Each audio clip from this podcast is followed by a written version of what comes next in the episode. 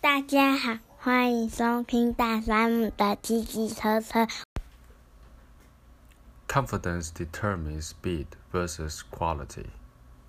Determine the trade off between speed and quality when building products. In product development, speed and quality are two important variables. Prioritizing one is typically at the expense of the other. This tool will help you make that trade off. How to use it?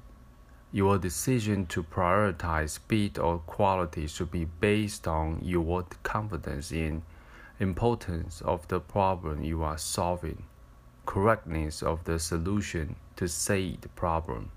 Before you start, make sure that your confidence is based on data instead of subjective views. There are three basic outcomes. Is your confidence in the problem important? No. Focus on speed. Is your confidence in the problem and the solution high? Focus on quality. Is your confidence in the problems?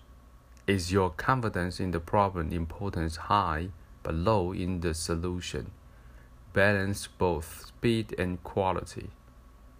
Of course, confidence isn't a switch but rather a scale.